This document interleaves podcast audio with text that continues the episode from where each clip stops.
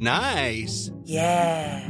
What you're hearing are the sounds of people everywhere putting on Bombas socks, underwear, and t-shirts made from absurdly soft materials that feel like plush clouds. Yeah, that plush. And the best part? For every item you purchase, Bombas donates another to someone facing homelessness. Bombas. Big comfort for everyone. Go to bombas.com slash ACAST and use code ACAST for 20% off your first purchase. That's bombas.com slash ACAST. Code ACAST.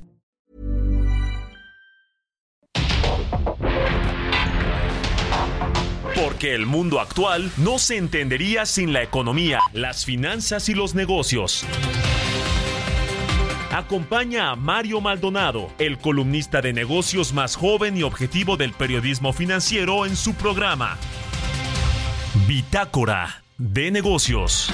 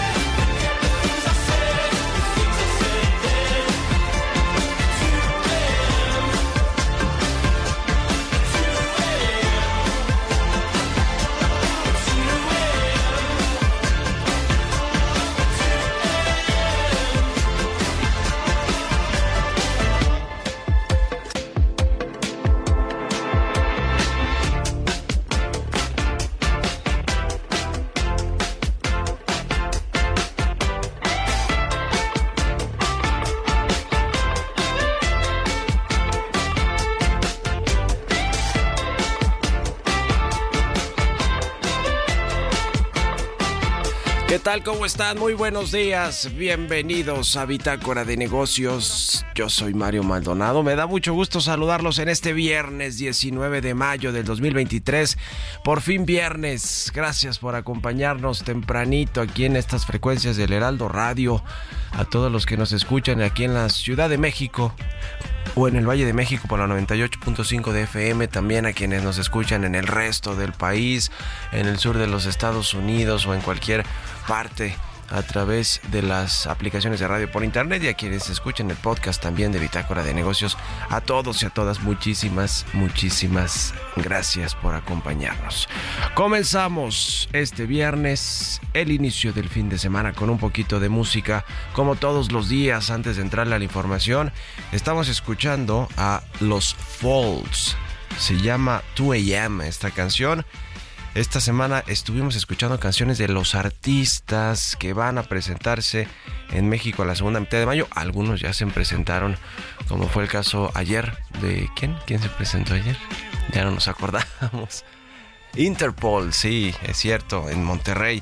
Y bueno, los Falls, que a mí me gustan los Falls, fíjese que es una banda buena de, de Inglaterra, de Oxford, Inglaterra y van a presentarse mañana sábado en el Pepsi Center de la Ciudad de México, aquí en el World Trade Center. Eh, y bueno, pues la estamos escuchando esta canción. Le decía, se llama 2 AM, The Falls, y la vamos a escuchar hoy aquí en Bitácora de Negocios. Y le entramos a los temas, le entramos a la información. Vamos a hablar con Roberto Aguilar, lo más importante que sucede en los mercados financieros Crece el optimismo por acuerdo para elevar techo de la deuda de Estados Unidos y las bolsas celebran. Estados Unidos y China buscarán suavizar diferencias comerciales la próxima semana y el Banco de México cierra el ciclo de aumento de tasas de interés, pero advierte que se mantendrá alta la tasa de referencia por un periodo prolongado. Pero como se esperaba, no hubo aumento, se queda la tasa en 11.25% y vamos a platicar de eso con Roberto Aguilar. Vamos a hablar también de lo que declaró ayer la Suprema Corte de Justicia de la Nación, invalidó el acuerdo sobre obras prioritarias del gobierno y después el presidente mandó un decreto para considerar estas obras pues, prioritarias de seguridad nacional. En fin, es eh, un capítulo más en la batalla, en la guerra auténticamente entre el presidente y su movimiento, su gobierno, contra la Suprema Corte de Justicia y el Poder Judicial. Y en medio de esto, pues están estos mensajes de WhatsApp entre Norma Piña y Alejandro Armenta, el presidente del Senado. Le vamos a platicar y a tener algunos audios de lo que sucedió ayer en la Corte con los ministros y ministras. Vamos a hablar también con Alberto Rojas, economista senior de mercados emergentes de Credit Suisse, sobre este eh, pues de esta decisión de Banco de México de dejar la tasa en 11.25%, pero lo que comentaron en el comunicado los integrantes de la Junta de Gobierno del Banco Central, y ya vamos a hablar de inflación, de perspectivas económicas, de lo que está sucediendo en los Estados Unidos, de varias cosas con Alberto Rojas de Credit Suisse, como todos los viernes, Emilio Saldaña el piso, lo más importante de la información tecnológica en Estados Unidos ya están prohibiendo TikTok y Montana es el primer estado en prohibir por completo a todos los ciudadanos el uso de esta red social que tiene origen en China. Y también en el número y los, eh, los números y el deporte con Jesús Espinosa vamos a hablar de la Champions League y también un poquito de lo que sucedió ayer en el estadio de las Chivas, ¿no? 1-0 ganó en, el partido de ida de las semifinales el América. En fin, le vamos a entrar estos y otros temas aquí en Bitácora de Negocios, así que quédense con nosotros en este viernes 19 de mayo. Vámonos al resumen de las noticias más importantes para comenzar este día con Jesús Espinosa.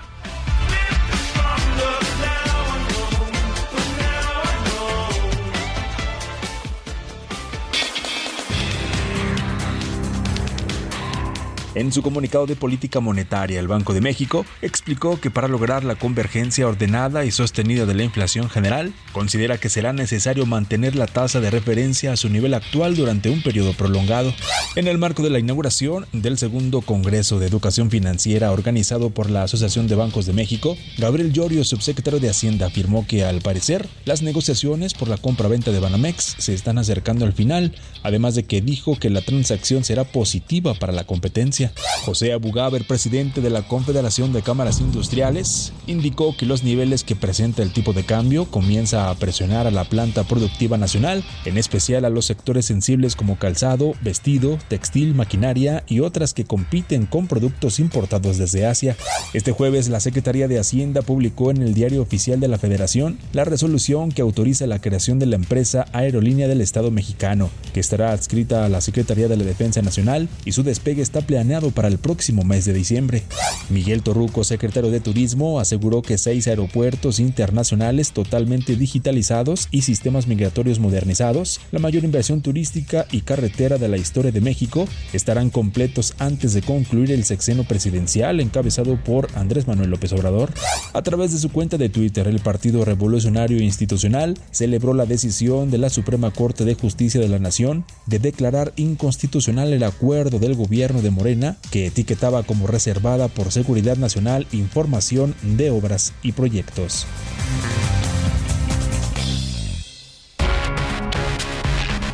El editorial.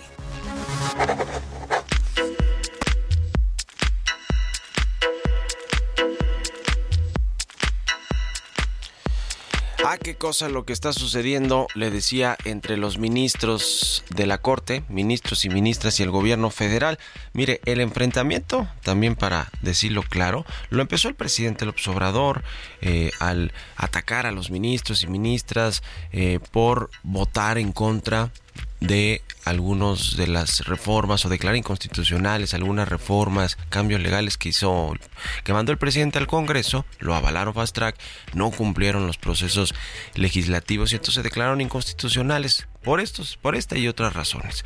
Los ministros, pues, tienen que, eh, digamos que tomar decisiones con base en la Constitución, porque, pues, para eso estudiaron, para eso están en la corte, para eso eh, trabajan como ministros en el máximo tribunal del país y al presidente pues no le ha gustado y no ha tenido empacho Andrés Manuel Obrador en criticarlos, en denostarlos, en atacarlos, porque eso es lo que ha hecho, sin duda alguna.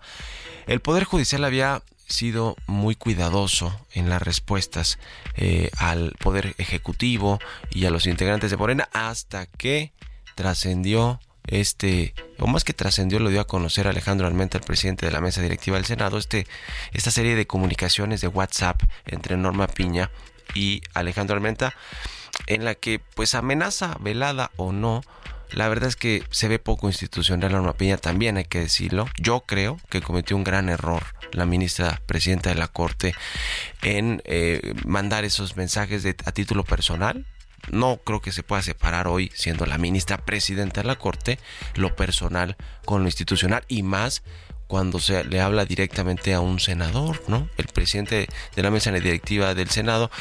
Eh, y bueno, se hizo público estos chats, estos WhatsApp.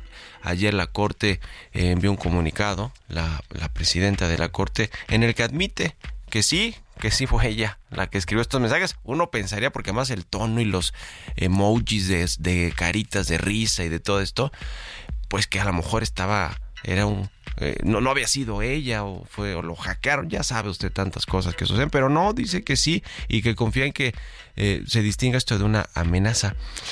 Yo creo que fue un error de, el, de la ministra presidenta de la Corte, pero mira, el presidente López Obrador les tiró el anzuelo a los ministros y, yo, y a mí me parece que ya mordió el anzuelo la presidenta de la Corte.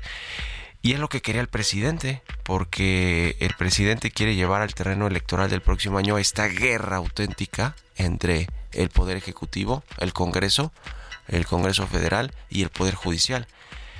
¿Quién sabe qué tan eficaz va a ser la estrategia? Si es que fue estrategia o fue un tema visceral de la ministra presidenta de la Corte. Lo que es cierto es que le gusta o no a los ministros y ministras de la Corte, al resto de sus compañeros del Pleno, pues la presidenta ya declaró la guerra también, ¿eh? O sea, ya se metió a la serie de descalificaciones, de adjetivos, que era y es el terreno donde le gusta pelear al presidente el observador. Yo creo que le faltó pues oficio político, por decir algo, por decirlo menos a Norma Piña. En fin, ¿ustedes qué opinan? Escríbanme en Twitter, arroba Mario Valli en la cuenta arroba Heraldo de México. Mario Maldonado en Bitácora de Negocios. Y a propósito de la Suprema Corte de Justicia, ayer invalidó el acuerdo presidencial que clasifica como seguridad nacional los proyectos y obras y obras prioritarias del gobierno federal, entre otras cosas para, eh, para que se mantengan en la opacidad, ¿eh? los temas de presupuestos, de contratos de empresas, ya ve que casi no les gusta contratar empresas de amigos, de sus cercanos, en fin, como sucedía y ha sucedido siempre, ¿eh? o sea, no ha cambiado prácticamente nada, pero le volvieron a dar, pues ahora sí que otro batazo al presidente López Obrador. Esto fue lo que dijo ayer en estas votaciones el ministro Javier Laines sobre esta declaratoria de eh, Seguridad Nacional de Proyectos y Obras Prioritarias del Gobierno Federal. Primero yo difiero de quien, y con todo respeto, de quienes consideran que no hay una reserva en este artículo primero, porque no dice, literalmente no dice. Pero yo creo que como Tribunal Constitucional, si es nuestra obligación, ver cuál es el objetivo y cuáles son las consecuencias de lo que dice este artículo primero, que declara de interés público y seguridad nacional la realización de proyectos y obras a cargo del Gobierno de México asociados a infraestructura de los sectores comunicaciones, telecomunicaciones, aduanero, fronterizo, hidráulico, hídrico, medio ambiente, turístico, salud, vías férreas, ferrocarriles en todas sus modalidades, energético, puertos, aeropuertos y aquellos que por su objeto, característica, naturaleza, complejidad y magnitud se consideren prioritarios o estratégicos para el desarrollo nacional. Todo esto se considera de interés público y de seguridad nacional. Bueno, pues ahí está la exposición del ministro Javier Laines y quienes defendieron la medida impulsada por el presidente López Obrador pues fueron ustedes quien creen. Yasmín Esquivel, Loreto Ortiz y el ministro Arturo Saldívar. Esto fue lo que comentaron estos ministras y ministros sobre pues la defensa que no les alcanzó para que no se declararan eh, improcedentes o inválidos estos acuerdos presidenciales, aunque le decía el presidente volvió a mandar el decreto para que sí se consideren. En fin, es la guerra, por eso le decía esto al inicio del programa. Vamos a escuchar las posturas de los otros ministros a favor de que se mantengan así eh, eh, pues los, los acuerdos de, de obras prioritarias y también pues algo ahí que trascendió también en redes sociales de Yasmín Esquivel sobre la explicación que hace para defender eh, este, estos temas. Vamos a escuchar. El INAI, y el Ejecutivo Federal. Entre ellos. Es el Ejecutivo Federal, entre ellos. El decreto. Pero queda vivo para los demás. El decreto por ocho votos fue declarado inconstitucional. Pero queda vivo para los demás. Es entre las partes, el INAI y el Ejecutivo Federal.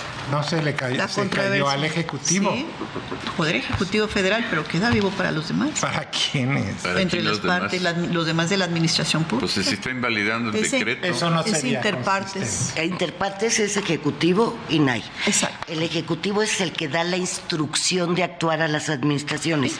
Si esa instrucción se cae, no existe ya. Claro.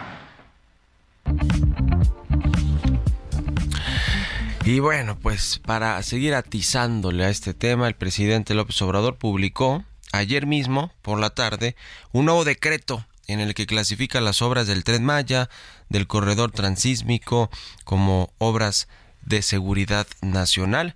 El decreto fue publicado en el Diario Oficial de la Federación y también contempla como obras de seguridad nacional, pues las que trae el ejército, las Fuerzas Armadas, y le decía que el tema de fondo es darle recursos indiscriminados aunque cuesten lo doble de lo que se presupuestó originalmente, lo cual es terrible porque habla de mala planeación y habla pues de corrupción, pero justo eso.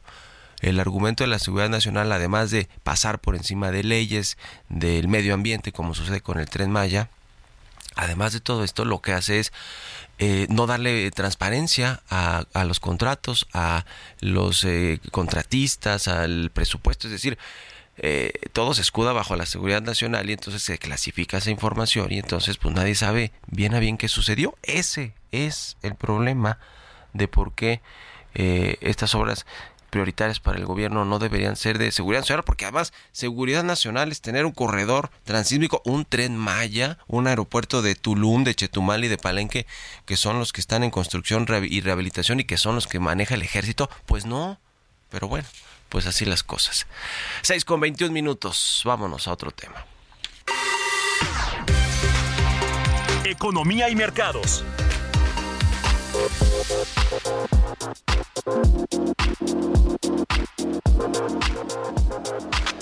Roberto Aguilar ya está aquí con nosotros en la cabina del Heraldo Radio. Mi querido Robert, ¿cómo te va? Buenos días. ¿Qué tal, Mario? Me da mucho gusto saludarte a ti y a todos nuestros amigos. Pues fíjate que hay mucha, eh, mucho optimismo.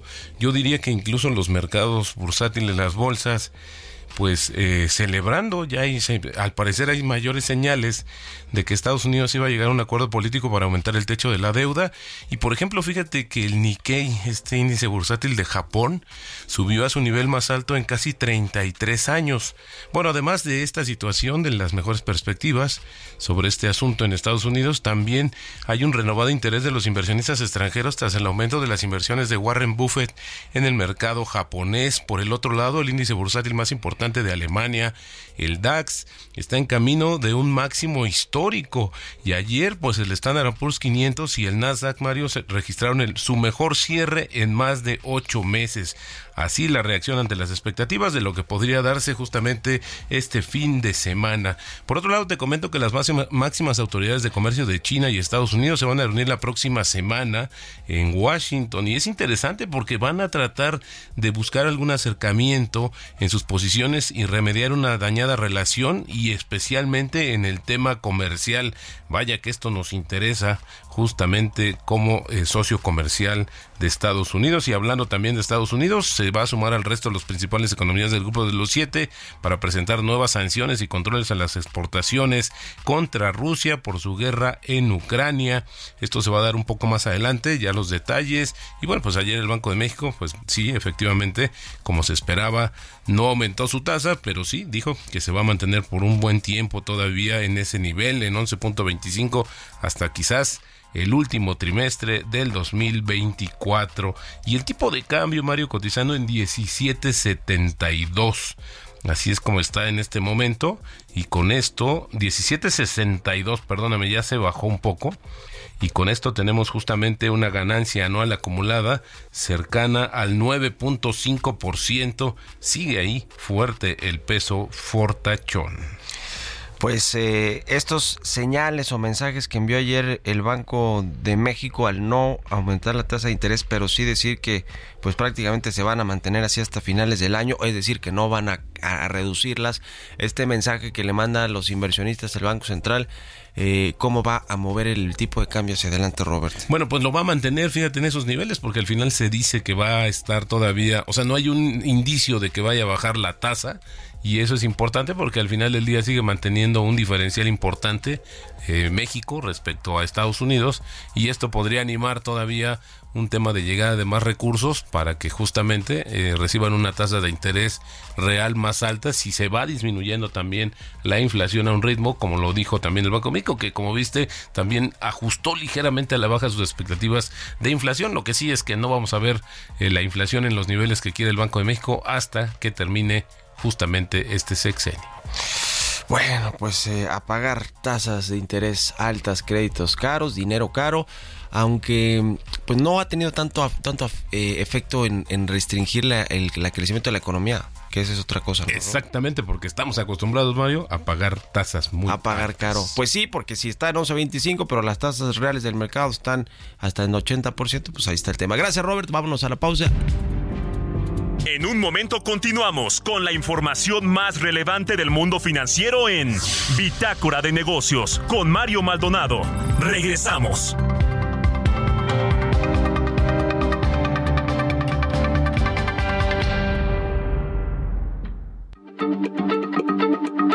Heraldo Radio, la H se lee, se comparte, se ve y ahora también se escucha.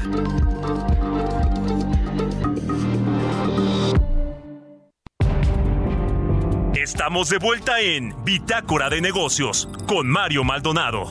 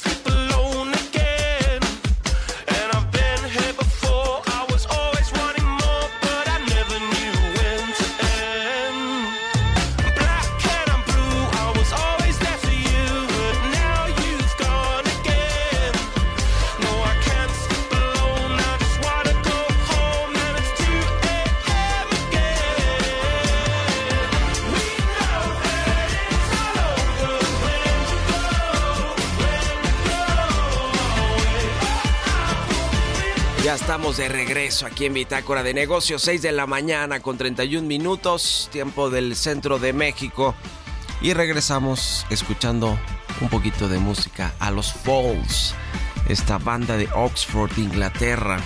Se llama 2 AM esta canción. Y a propósito de que se van a presentar mañana, mañana 20 eh, de mayo, en el Pepsi Center de la Ciudad de México. Bueno, en otro tema, en otro tema les queremos informar con todo orgullo que el Heraldo Media Group se convierte en la primera empresa privada en el sector de medios en obtener la certificación NOM 025 en igualdad laboral y no discriminación. Fue durante el evento realizado en el Museo Rufino Tamayo que María Cristina Mieres Zimmerman, vicepresidenta de Desarrollo Cultural y Social y presidenta del Comité de Igualdad Laboral y No Discriminación del Heraldo Media Group, recibió este certificado del director general de Auditores Asociados de México, Ulises Gómez Molina. Vámonos a otra cosa, al segundo resumen de noticias con Jesús Espinosa.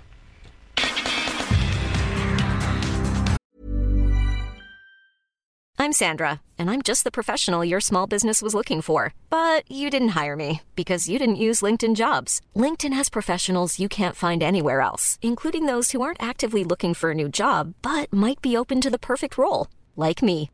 In a given month, over 70% of LinkedIn users don't visit other leading job sites. So if you're not looking on LinkedIn, you'll miss out on great candidates like Sandra. Start hiring professionals like a professional. Post your free job on linkedin.com/people today. El titular de la Secretaría de Relaciones Exteriores, Marcelo Ebrard, aseguró que los comentarios hechos por el senador John Kennedy o de algunas personas del Partido Republicano no representan la relación entre México y Estados Unidos que dijo es buena, pero los comentarios racistas obligan a contestar formalmente. El secretario de Agricultura y Desarrollo Rural, Víctor Villalobos, dijo que el sector no es el generador ni mucho menos el principal responsable del calentamiento global, por el contrario, dijo que es una actividad que contribuye a retener la emisión de CO2 a la atmósfera a través de un adecuado manejo del suelo. El Servicio de Administración Tributaria recibiría por lo menos 107.8 millones de pesos por el pago de multas de grandes contribuyentes como consecuencia de no entregar a tiempo su dictamen fiscal del ejercicio del 2022.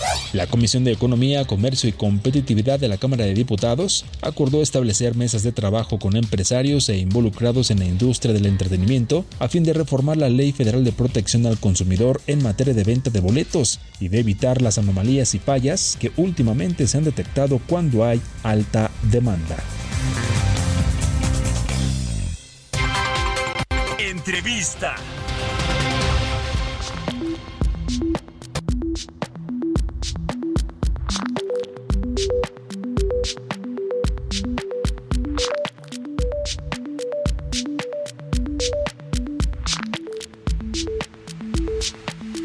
Y bien, ya le decía, vamos a platicar con Alberto Rojas. Él es economista senior de mercados emergentes en Credit Suisse. ¿Cómo estás, Alberto? Muy buenos días.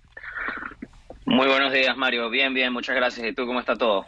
Todo muy bien, gracias. Gusto saludarte y, gracias por estos minutos. Ayer el Banco de México eh, pues tuvo su reunión de política monetaria, decidió no aumentar la tasa de interés, se queda en 11.25%. Termina el ciclo de aumentos, aunque pues ya eh, también anticipa que no la van a bajar pronto, por lo menos aquí a que acabe el año. ¿Cómo viste este anuncio esperado por el mercado y eh, lo que vendrá en términos de inflación, de lo que haga la Reserva Federal en Estados Unidos? ¿Qué, qué, opinas de lo que sucedió ayer en el Banco Central? Bueno, mira, eh, a, a, nosotros no nos tomó de imprevisto la decisión de política monetaria. Eh, desde, desde que las minutas fueron publicadas, las minutas de la última reunión, había un sentimiento de que en la mayoría de la Junta muy posiblemente ya estaban cómodos con el nivel de la tasa en 11.25. Además, eh, creo que es importante recordar los comentarios que hizo la gobernadora al Congreso, en el cual indicaba que en esta junta se iba a discutir la posibilidad de dejar la tasa sin cambios. Entonces, si bien había un pequeño porcentaje del mercado que consideraba que era posible subir la tasa un poco más. Creo que había suficiente información que se había proveído ah, para estar cómodo de pensar que no, había, no iba a haber cambio en la tasa, que fue lo que no ocurrió. Eh, era lo que nosotros esperábamos en Credit Suisse. Eh, cuando vemos el comunicado, eh, el banco es muy claro, el banco está diciendo estamos cómodos con este nivel, esperamos que la inflación continúe cayendo, hay muchísimos riesgos, que es lo correcto decir, porque los hay, hay muchísimos riesgos, y nosotros nos, vamos a quedar aquí en este, en, este nivel de tasa, vamos a ver cómo las cosas avanzan, y, y, mientras tanto nos vamos a quedar aquí por un periodo prolongado, ¿no? esa es la frase que me parece más relevante, periodo prolongado. ¿Cuánto es periodo prolongado? Bueno, esa es la pregunta. Y te diría que hay eh, incertidumbre en el mercado de cuándo ese va a ser el caso. Si ves las últimas encuestas, hay gente que cree que quizás la tasa no la muevan en todo el año. Hay gente que cree que la mueven antes de final del año. Yo te diría, yo soy de las personas que nosotros en Credit somos de los que considera que antes de que finalice el año ya se puede empezar el proceso de recortes. Pero creo que esa es la gran duda, ¿no? Y va a depender mucho de cómo la inflación eh, viene cayendo en los próximos meses, lo cual es, nosotros tratamos de hacer los forecast, pero hay un gran nivel de incertidumbre. Sin duda alguna todavía existe incertidumbre eh, sobre los tipos de, interés o las tasas de interés de los bancos centrales también en el mundo, lo que sucede en Estados Unidos, si va a haber recesión o no, eh, lo que pasa con, con, la discusión ahora del techo de la deuda, eh, el, sistema financiero, bancario más bien, que algunos bancos de nicho han quebrado, en fin, eso se mantiene también y cualquier cosa que suceda en los Estados Unidos pues va a tener su efecto en el mundo y no se diga en México que somos principal socio comercial, uno de los dos, ¿no? Más importantes. No, correcto, mira, te digo, creo que creo que estamos en un hemos tenido muchos años eh, luego de la pandemia llenos de incertidumbre de diverso tipo. Eh, en el caso de los Estados Unidos, la gran duda que ha habido eh, en este proceso fue primero fue que la inflación sorprendió al alza en los Estados Unidos. Creíamos que iba a ser transitoria y no lo fue. creíamos que se iba a subir las tasas un poquito y fue un poquito más de lo esperado. Eh, te diría, solo para poner un ejemplo de eh, las dudas que hemos tenido este año, mira, hubo un momento al inicio del año donde se pensaba que la tasa de la Fed quizás iba a llegar al 6%. Luego un momento cuando hubo esta eh, crisis en, ciertos bancos regionales donde se consideró que de repente la Fed ya no tenía por qué subir más. Y, nosotros hemos venido repriceando, ¿no? Mientras recibimos la información. Lo que yo te puedo decir en este momento es, mira, eh, pareciera que la Fed ya llegó al nivel en el cual también ellos están cómodos. Hay dudas, ha habido recientes dudas eh, en relación a la fortaleza de los números económicos en Estados Unidos.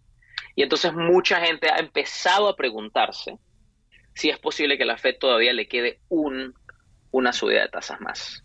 Eh, pero te digo, información reciente porque, bueno, porque el mercado laboral americano ha estado muy, muy fuerte y la, la, digamos, la información de la economía real ha estado muy fuerte. Pero yo le diría a, a, los radioescuchas que, o sea, eso es algo que se puede evaluar de dos maneras. Por un lado, podemos decir, eh, hay una preocupación de que esta fortaleza económica tenga un efecto en precios y por tanto, tal vez sea posible que se tenga que elevar la tasa de la Fed más, lo cual podría tener consecuencias en México, como, como tú lo mencionas. Esa es una interpretación. Pero la segunda interpretación es que la fortaleza de la economía también sugiere que a pesar de la subida de tasas, no necesariamente nos tiene que ir tan mal en términos de crecimiento económico. No necesariamente la recesión que tanto hemos temido es posible que no ocurra o que se ocurre puede ser muy leve. Entonces, eh, de nuevo, todos estamos tratando de, mientras recibimos la información, repraiciar nuestras expectativas, pero lo que yo te diría es, sentados en este momento, eh, es, es, más bien alentador, al menos para mí, la inflación sí está cayendo en todos lados. Está cayendo en México, está cayendo, tal vez no tan rápido como nos gustaría, pero sí está cayendo. Y siento más bien que es alentador que a pesar de elevadas tasas, las economías continúan eh, trabajando de una manera, de una manera fuerte.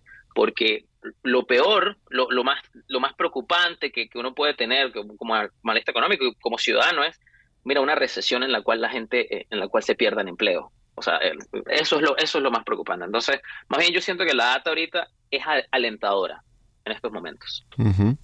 Ahora, el tipo de cambio que en México había eh, roto este piso de los 17 unidades, de las 17 unidades por dólar, y ahora pues ya se regresó hasta los 17.7. Obviamente, pues los inversionistas al ver que no van a seguir aumentando la tasa y por lo tanto el diferencial de tasas entre la de México y la de Estados Unidos, pues eh, ya están de nueva cuenta medio reticentes a los inversionistas a lo que a lo que va a suceder, es decir, ya no están eh, volcados completamente en el peso que lo hizo llevar eh, apreciarse hasta el 17 17.4 y 17 en fin eh, es ese es ese es un tema que sin duda alguna el de las tasas de interés influye en el mercado cambiario no bueno correcto y por eso te digo ahí es donde viene la duda con respecto a a, cuál va a ser el, proceso a través del cual eh, el, el, banco, el, Banco de México va a ser, eh, mientras la inflación vaya cayendo, cómo se va a llevar a cabo el proceso de baja de tasas porque no se puede llevar a cabo de una manera, te diría yo desde mi punto de vista, no se puede llevar a cabo de una manera, así la inflación caiga rápidamente. Tú no puedes bajar las tasas de una manera veloz porque pierdes el diferencial muy rápidamente y puedes tener efectos en el tipo de cambio, depreciación, y esa depreciación de nuevo te afecta al proceso inflacionario. Entonces tienes que hacerlo con mucho cuidado. Te diría, mira, eh, sí, hoy, por ejemplo, hoy en la mañana se ha estado... Eh, han habido un poquito, ha habido, un poco de volatilidad, pero yo te diría a ti, el mercado traía bastante bien priceado que muy posiblemente 11.25 era el nivel. De repente había ciertos participantes que lo dudaban y por y, lo mencioné en, eh, recientemente. Puede ser que tengas en el muy muy corto plazo, muy muy corto plazo, un poquito de debilidad debido a que había personas que consideraban que quizás todavía se podía subir la tasa un poco más. Pero yo te diría que en el mediano plazo, es decir, próxima semana, el hecho, la frase central es el comentario de que estaremos a este nivel por un tiempo prolongado. Prolongado te quiere decir a ti que este, este nivel de tasas reales se queda aquí por un rato. Y eso más bien es, eh, es alentador para un inversionista eh, interesado en el peso. Entonces yo te diría a ti, puede ser que tengas una muy breve, eh, desde mi opinión, considerando estos factores, el, tema de política monetaria, muy breve, tal vez debilidad pero el hecho de que la tasa se va a quedar aquí por un rato más bien va a ser, va a apoyar al peso. Te diría el detalle que tenemos que tener cuidado es cuando empiece el proceso de baja de tasas, te aseguro que es muy posible que México lo haga de una manera muy, eh, muy cuidadosa, porque no se puede perder el diferencial de una manera violenta, porque tendría efectos negativos en la moneda. Ahora, pasando a otro tema, que ustedes han hecho análisis también eh, sobre el sector financiero mexicano, la venta de Banamex, del negocio minorista de Citi en México, que pues está a punto de cerrarse, por lo menos eso es lo que sabemos de de, trascendidos. El presidente López Obrador ya se reunió con el potencial comprador, que es Germán Larrea, el accionista principal del Grupo México. Y eh, ustedes en su análisis dicen que probablemente si se compra en estos 7 mil 100 millones de dólares, pues esté caro, vamos a decirlo así claramente, eh, lo que estaría comprando el, nuevo grupo, el nuevo inversionista, y también está por verse si Citi se quedaría como accionista con un 20% o si eso lo pondrían en el mercado de valores, en fin, ¿cómo están viendo esta transacción que sin duda alguna pues será de las más grandes que se hagan en la región de Latinoamérica, en el sector financiero? Es importante pues, ¿no? Por lo que significa. No, bueno, mira, te digo, eh, me encantaría poder darte un comentario uh, sobre el tema, pero esos son, eh, esos son transacciones que involucran análisis de, nuestro equipo de investigación de equity research de empresas. Eh, no es mi área de expertise. Eh, no es el no es el tema que y además como involucra a bancos competidores eh, prefiero no hacer un comentario sobre el tema. Bueno pues ahí está. Veremos qué se anuncia porque es hasta que se haga oficial además que se publique ahí en en, en, en, la bolsa de Nueva York porque sí te cotiza allá en fin. Tú estás basado allá en Nueva York verdad Alberto correcto correcto. Eh, estoy basado en Nueva York. Estuve seis años de mi carrera en Ciudad de México, ah, la pasé excelente, tengo, mucho cariño a, la ciudad y, a México en general y, tengo la fortuna ahora de poder continuar eh, con la cobertura económica. muy bien. Por, último, pues aprovechando el viaje que estás allá en Nueva York, en el epicentro de, Wall Street y de, y de todo lo que sucede en, en, Estados Unidos también con la política económica, ¿qué te parece lo del, lo del debate y las discusiones para aumentar el techo de la deuda de Estados Unidos? Que vaya que pues eh, ha, puesto eh, a, a, Janet Yellen y a la economía de Estados Unidos como que medio en un en un impasse a ver qué sucede a la espera de lo que suceda con esto, ¿no?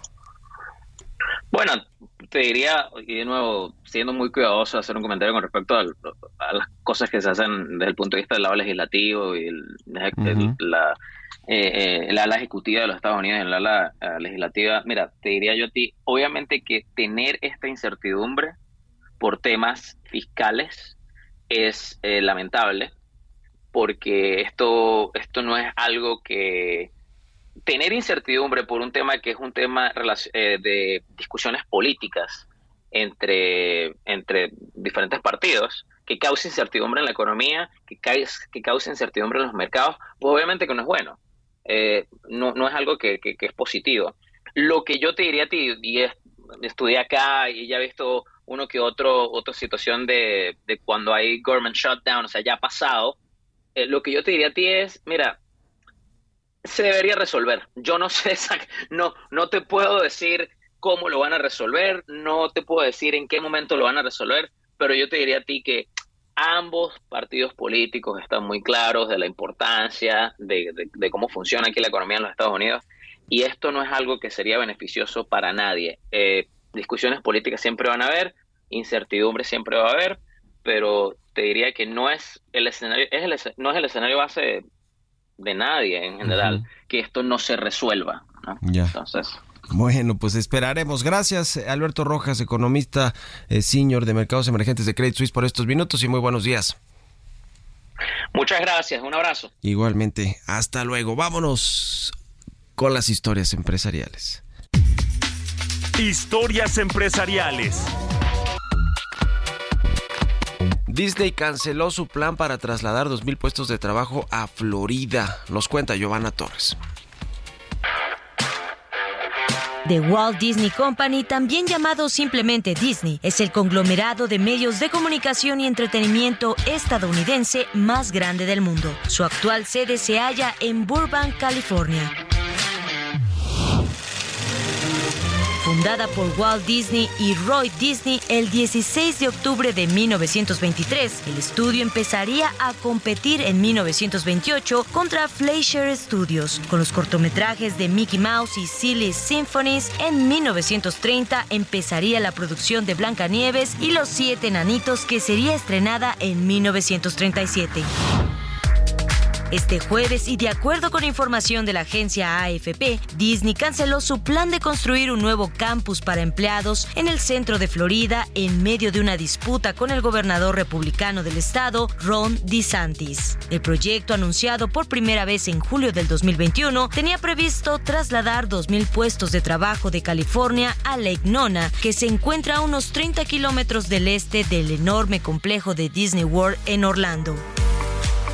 Grupos empresariales de Orlando señalaron cómo se hizo el anuncio que el proyecto de más de 800 millones de dólares habría incluido trabajadores en tecnología digital, finanzas y desarrollo de productos con un salario promedio de 120 mil dólares anuales. Pero Disney, que emplea a más de 75 mil personas en Florida, se ha visto envuelto en una batalla cada vez más campal con DeSantis, figura en ascenso de la derecha estadounidense y quien, según los informes, planea lanzar su candidatura a la nominación presidencial republicana para las elecciones del 2024 la próxima semana. El origen de la pelea ha sido la crítica de Disney a una ley apoyada por DeSantis que prohíbe las lecciones escolares sobre orientación sexual e identidad de género.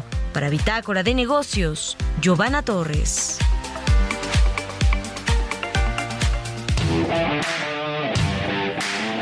Los números y el deporte.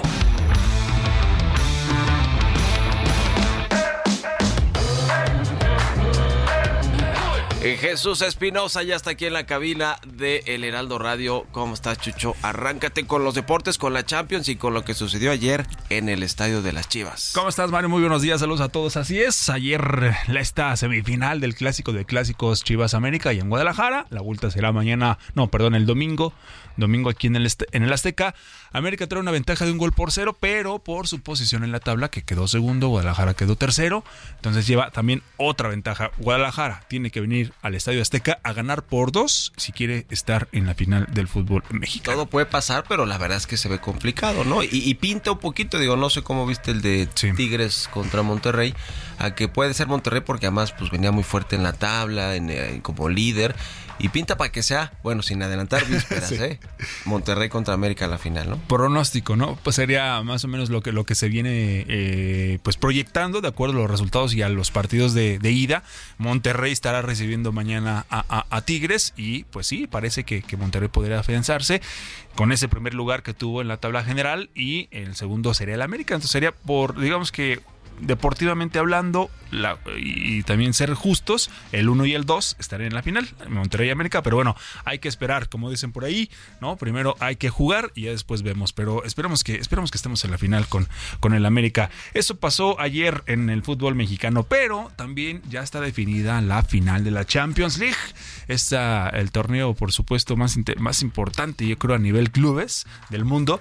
Ya tenemos definida la final, Manchester City contra el Inter de Milán. Y, por, pero vamos a estacionarnos y vamos a hablar un poquito más de los equipos italianos y en concreto, pues del Inter de Milán, porque el fútbol de Italia, pues ha regresado ya al protagonismo con capital extranjero y ahora pues se encuentra precisamente en la final. Y es que después de seis años, el fútbol italiano, pues está pues ya volviendo a, o, más bien escuchará nuevamente entonar uno de los himnos pues más emblemáticos y prestigiosos de este deporte que es el de la Champions League cuando el Inter pues se para en la cancha del estadio Ataturk de Turquía el próximo 10 de junio que va a ser a la una de la tarde tiempo de México para jugar eh, precisamente la final frente al Manchester City aunque pues bueno Italia no se quede con este título si nos adelantamos también un poco y si el Manchester City eh, eh, logra ganar la orejona el fútbol italiano pues ya habrá ganado en cuanto a reposicionamiento e ingresos, pues ya con el hecho de ser subcampeón, ¿no? En, caso hipotético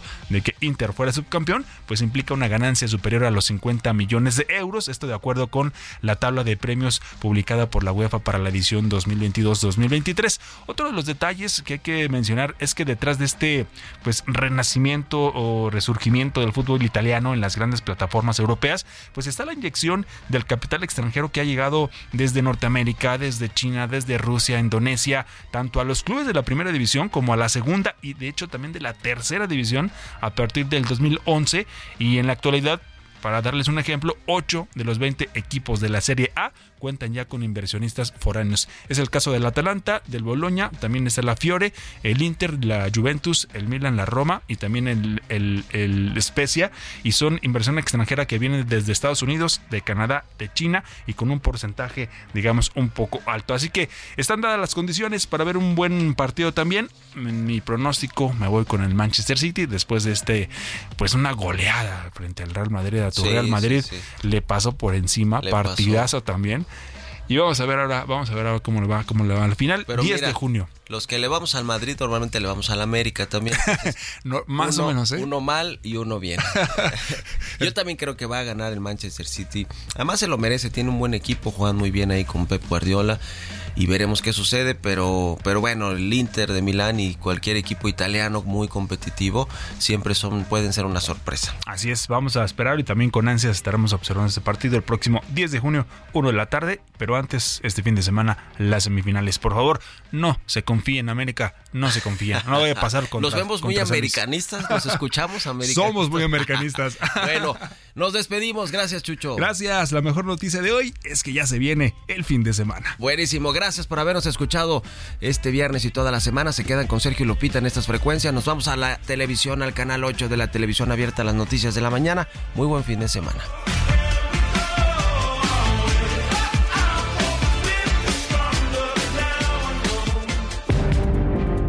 Esto fue Bitácora de Negocios con Mario Maldonado.